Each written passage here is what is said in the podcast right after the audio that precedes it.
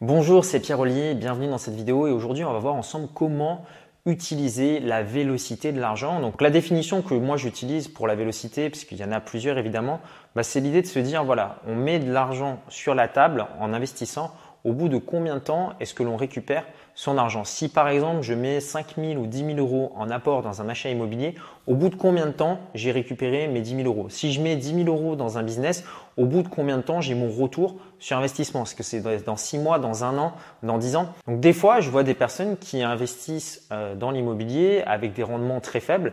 Et ce qui se passe, c'est que bien souvent, bah, leur bien sera intégralement payé dans 20 ans, tout simplement parce qu'ils ont mal investi, enfin c'est ce que moi j'estime mal investir, tout simplement parce qu'ils ont une vélocité euh, très faible, puisqu'ils mettent de l'argent aujourd'hui et finalement ils récupéreront leur argent que dans 20 ans. Donc pour moi, c'est pas c'est pas ce que j'appelle en fait un bon un bon investissement. L'idée c'est de se dire bah voilà, si vous mettez un apport, vous devez le récupérer entre maximum 6 mois et un an. Là, vous avez une bonne vélocité et derrière bah, votre bien doit se payer au maximum en 10 ans. C'est vraiment quand je dis bien au maximum, c'est au maximum en 10 ans pour que ça soit un investissement intéressant. Pourquoi est-ce que c'est important? Bah, Tout simplement parce qu'on est mortel, donc on a un nombre d'années euh, limité dans notre vie.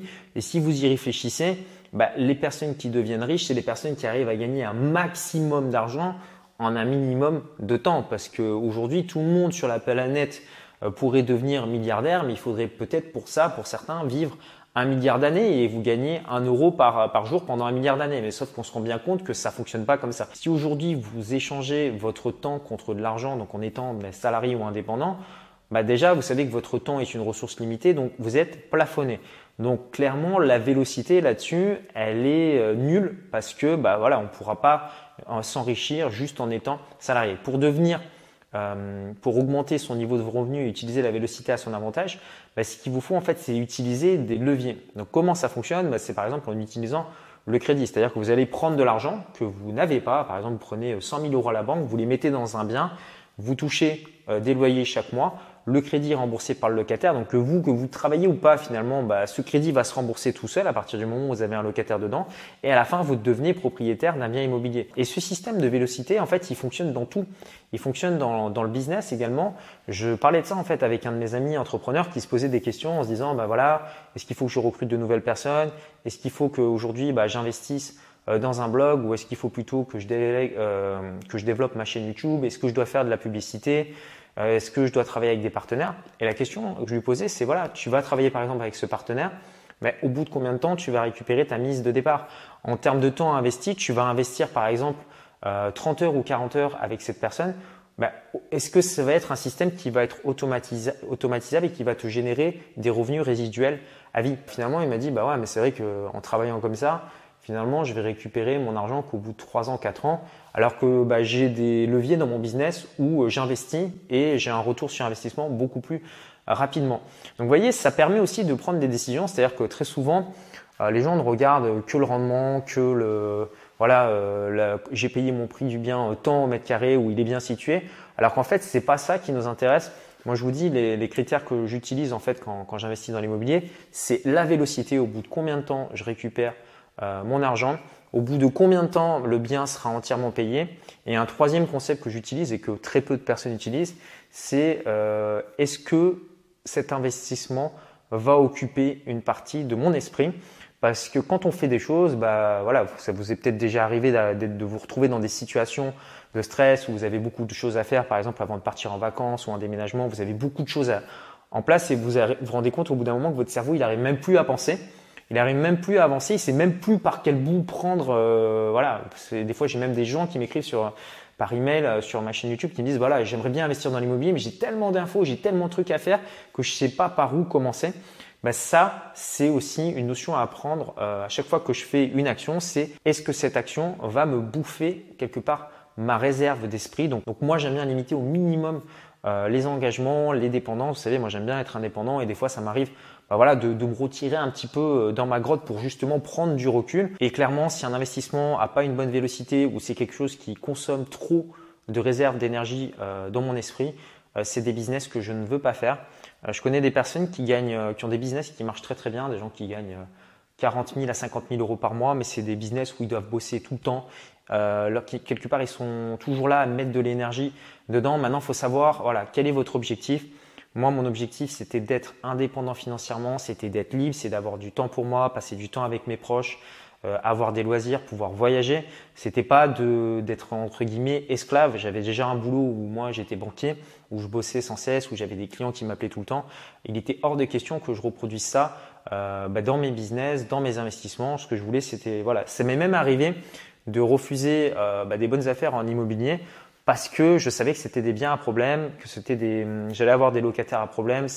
Ça allait être compliqué, ça allait être des biens qui étaient dans des quartiers qui n'étaient pas forcément bien situés, ce qui veut dire qu'il bah, aurait fallu faire beaucoup de visites euh, pour louer le bien. Donc euh, souvent, bah, j'en parle avec d'autres investisseurs. Ils me disent mais ouais, mais avais un bien avec une super renta, pourquoi tu l'as pas pris? Bah, Je dis parce que bah voilà, c'est pas un quartier où j'ai envie d'investir, ça va me consommer trop de temps. Au niveau des locataires, je risque d'attirer des mauvaises personnes.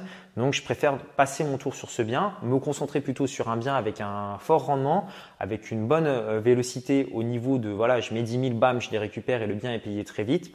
Et quelque chose qui me demande peu euh, d'énergie en termes de temps pourquoi ben voilà, Parce que cette énergie d'esprit euh, que je vais récupérer, ben c'est quelque chose que je vais pouvoir réinvestir en trouvant de nouvelles bonnes affaires. Un autre truc que j'aime bien faire, moi, c'est euh, le matin, je me pose toujours cette question. Est-ce que le travail que je fais aujourd'hui a une valeur résiduelle? Qu'est-ce que ça veut dire? Bah, par exemple, voilà, exemple, je tourne cette vidéo, je la tourne une fois, bah, c'est une vidéo, elle sera toujours vue dans six mois, un an, deux ans, trois ans. C'est une vidéo qui est intemporelle et donc les gens vont continuer de la voir. Donc je travaille une fois, mais c'est quelque chose qui va continuer à travailler tout seul par la suite. Vous achetez un appart, vous l'achetez une fois et derrière, bah voilà, c'est quelque chose qui va pouvoir vous rapporter des loyers euh, toute votre vie si vous le conservez euh, à vie. Euh, vous, par exemple, vous achetez euh, une action d'une entreprise et cette action verse des dividendes, bah voilà, vous avez cette action, elle va vous générer des dividendes à vie. Donc posez-vous toujours cette question est-ce que l'action que je fais aujourd'hui a une valeur résiduelle? Bah, Par exemple, quand on est salarié, et moi c'était mon cas, bah, j'allais bosser à la banque, je vendais par exemple un contrat ou je faisais un prêt immobilier. Et bah, le lendemain, on me disait bah, tes objectifs, ça repart à zéro. Tout ce que tu as fait par le passé, on n'en a rien à foutre. Donc maintenant, tu recommences. Et tous les mois, comme ça, en fait, on vous presse le citron. Euh, on vous demande de remplir des tableaux Excel, de répondre à des mails, de trouver de nouveaux clients, etc.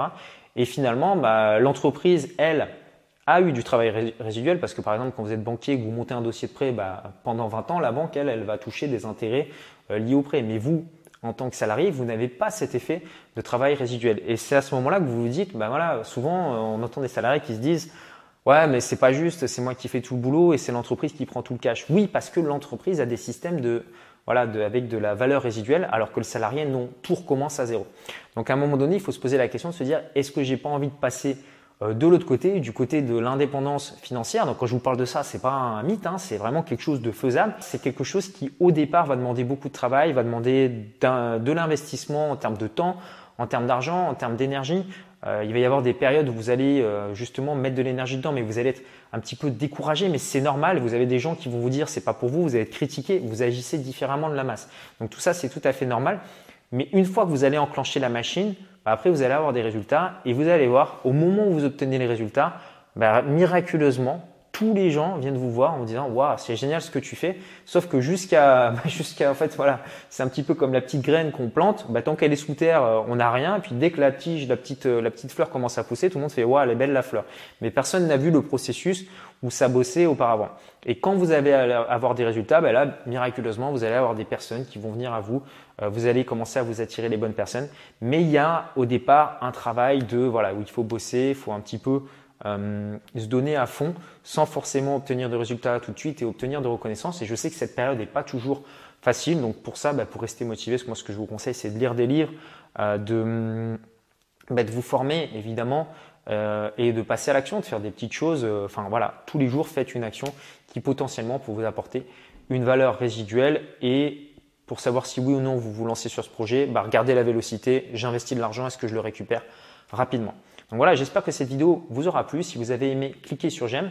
Et ce que je vous propose maintenant, c'est si vous souhaitez en fait investir dans l'immobilier en partant de zéro, mais j'ai mis à votre disposition quatre euh, vidéos privées. Voici ce que vous allez apprendre. Donc comment trouver une bonne affaire donc, qui s'autofinance, comment toucher quatre loyers sans passer par la case banquier, comment ne plus payer d'impôts dans l'immobilier, comment revendre un bien sans se faire plumer par l'État. Donc pour y accéder, c'est très simple. Vous cliquez sur le petit carré qui s'affiche ici ou sur le i euh, comme info en haut à droite de la vidéo. Vous retrouverez le lien dans la description YouTube. Moi, je vous envoie tous mes vœux de succès gardez ce concept, vélocité. C'est vraiment une grille d'analyse intéressante.